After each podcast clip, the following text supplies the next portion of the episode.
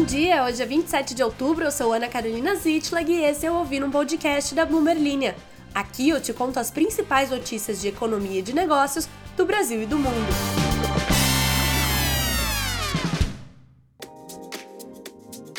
Bom dia a todos! Uma sexta-feira linda chegando, espero que você já esteja pronto para se divertir e descansar, porque eu estou. Se você acompanhou os últimos episódios, notou a minha ausência, pois eu estava convidada. Agora estou de volta, maluca para contar as notícias econômicas para vocês, pois estava com saudades. E vamos falar hoje sobre como Meta e Google estão vendo uma melhora nos anúncios, mas ainda assim não estão conseguindo evitar a queda das ações. Também vamos falar sobre como os argentinos ficaram sem gasolina nos últimos dias com falta de dólares para a importação do combustível. E ainda vamos falar sobre como São Paulo vai sediar o G20 financeiro enquanto o Rio de Janeiro terá a cúpula de chefes de Estado que vai acontecer no ano que vem. Se você gosta dos conteúdos da Bloomberline, não esqueça de nos seguir em todas as redes sociais. Somos Brasil. Fique por dentro de tudo que acontece no mundo e vamos então às notícias. O mercado de publicidade digital está finalmente se recuperando de uma queda dolorosa, o que não seria difícil aí de se notar ao olhar para as ações da Meta e da Alphabet, que é a holding que controla o Google, e também, incrivelmente, da Snap, o, o grupo que é dono do Snapchat. Todas essas três empresas divulgaram resultados otimistas essa semana, com receitas com anúncios crescendo em comparação com o ano anterior. Isso deveria ser um sinal de boas-vindas para os investidores que viram a indústria lutar por mais de dois anos em turbulência. As empresas tiveram que lidar com uma redução nos gastos com marketing online pós-pandemia, uma lista em constante mudança de incertezas econômicas e também uma mudança nas políticas de privacidade da Apple, que tornou os anúncios em smartphones menos eficazes. Financeiramente, todas essas três empresas estão mais fortes. A Meta superou as estimativas de receita e indicou que o crescimento vai continuar pelo resto do ano. A Snap voltou a aumentar as vendas após dois períodos de declínio e a Alphabet superou as projeções tanto com as suas vendas de anúncios de pesquisa quanto com a receita geral, embora seu negócio de nuvem tenha enfrentado dificuldades. Essas empresas reduziram drasticamente os custos, reformularam seus negócios de anúncios e limitaram os novos gastos ao que consideram apostas mais sólidas, como inteligência artificial e realidade aumentada. O Snap, fabricante do aplicativo Snapchat, que eu parei de usar há cinco anos, passou grande parte do ano reformulando seus negócios de anúncios, que finalmente voltou a crescer no último trimestre. Só que ao divulgar resultados na terça-feira, a empresa disse que tinha pouca visibilidade sobre a receita pelo resto do ano. Já para a Alphabet, onde o negócio de anúncios está ligado ao negócio de busca, os investidores estão procurando outras fontes de crescimento. Na terça-feira, as recepções da unidade de computação em nuvem ofuscaram um negócio de anúncios que é mais forte, Embora as vendas totais tenham superado as estimativas dos analistas, as ações despencaram quase 10%, marcando o maior declínio em um único dia desde 2020.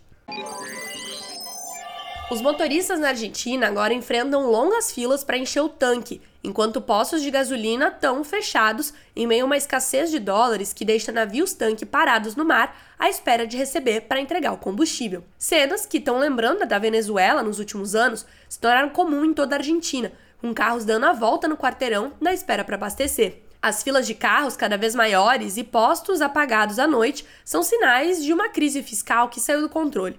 O Banco Central da Argentina está sem dólares para pagar os importadores, com uma inflação próxima dos 140% e uma recessão iminente. A estatal YPF tem três navios tanque esperando com gasolina e diesel, mas não pode descarregar o combustível até que os fornecedores estrangeiros, BP e Ganvor, sejam remunerados, segundo duas pessoas com conhecimento direto do assunto que falaram anonimato à Bloomberg News. Ambas as empresas não responderam a um pedido de comentário. Dois dos três navios, o Pacific Blue e o NCC Nasma, estão ancorados no Rio da Prata, perto do lado uruguaio, segundo dados compilados pela Bloomberg. A YPF importou 6% do seu fornecimento de gasolina para automóveis no segundo trimestre, segundo a sua mais recente divulgação de resultados. A incerteza eleitoral é outro grande fator por trás da dor de cabeça para os motoristas. Antes da votação para presidente, em 22 de outubro, alguns postos de gasolina suspenderam as suas vendas, temendo uma forte desvalorização cambial. O país ainda está em suspense político à espera do segundo turno no dia 19 de novembro entre o ministro da Economia Sérgio Massa e o outsider Javier Milei. E agora que a gente já falou bem sério, aqui nas outras notícias do podcast, eu vou colocar um barulhinho de ringue. Plim, plim. Mentira, não coloquei, fiz com a minha própria voz para entrar nos, nos meus assuntos favoritos, que é brigas e disputas regionais que não fazem o menor sentido, como, por exemplo, São Paulo e Rio de Janeiro. Tem essa briga aí entre cariocas e paulistanos. E aí tem também outras brigas pelo Brasil, como por exemplo, recentemente descobri que existe uma disputa entre Recife e Salvador. E também existem outras disputas estaduais, como Santa Catarina e Rio Grande do Sul. E aí por que, que eu vou falar sobre isso? Porque a gente vai falar sobre como tanto São Paulo quanto o Rio de Janeiro vão receber delegações de pessoas importantes do G20. Pela primeira vez, a sede do G20 vai ser no Brasil. E a gente vai recepcionar os líderes das maiores economias globais e que são equivalentes a 80% do PIB no Rio de Janeiro em novembro de 2024. Já os ministros de finanças do grupo vão trocar a cidade maravilhosa pela selva de concreto em São Paulo, onde vão acontecer em fevereiro as negociações voltadas à economia. Isso de acordo com autoridades familiarizadas com os planos que pediram anonimato ao discutirem esses assuntos como a Bloomberg News.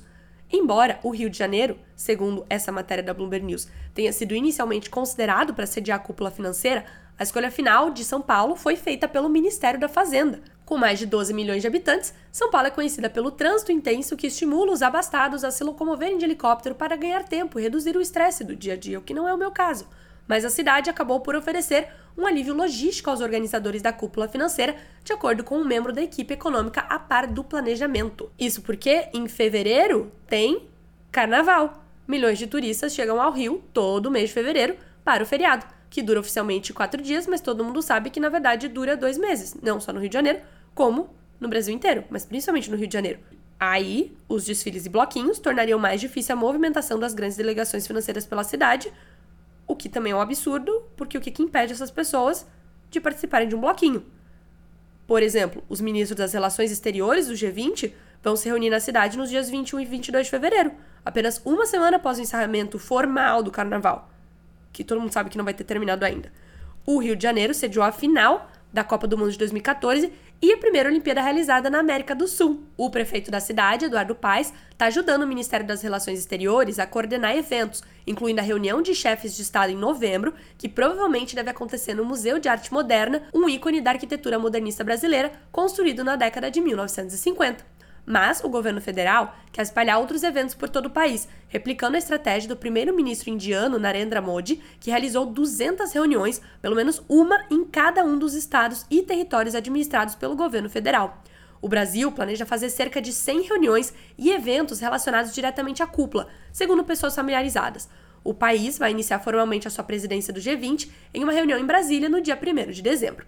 O governo também contempla uma reunião focada nas mudanças climáticas em um dos estados amazônicos, de acordo com uma das duas pessoas do Ministério das Relações Exteriores que estão organizando os eventos e que falaram com as repórteres da Bloomberg News, Marta Beck e Simone Iglesias. O Ministério da Fazenda escolheu o pavilhão da Bienal de São Paulo, no Parque Ibirapuera, para sediar as reuniões de finanças, segundo um membro da equipe econômica. A ideia é espalhar obras de arte brasileiras pelo local. Tá aí a sua chance. Mande a sua obra de arte pro Itamaraty. Tô brincando.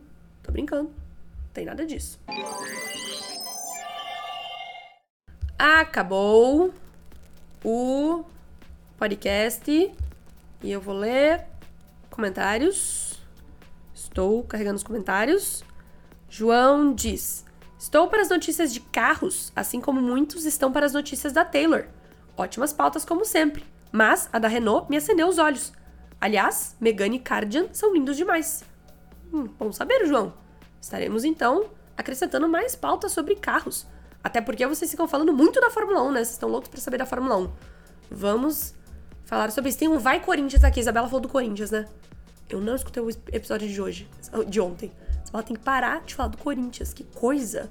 Pessoal falou, pessoal me desejou melhoras. Muito obrigada. E realmente o Vitor disse que eu sempre adoeço fácil. Eu adoeço fácil. Minha imunidade vale centavos. O canal para ouvir em espanhol, espanhol pergunta Educação Série, é o La Estratégia del Dia.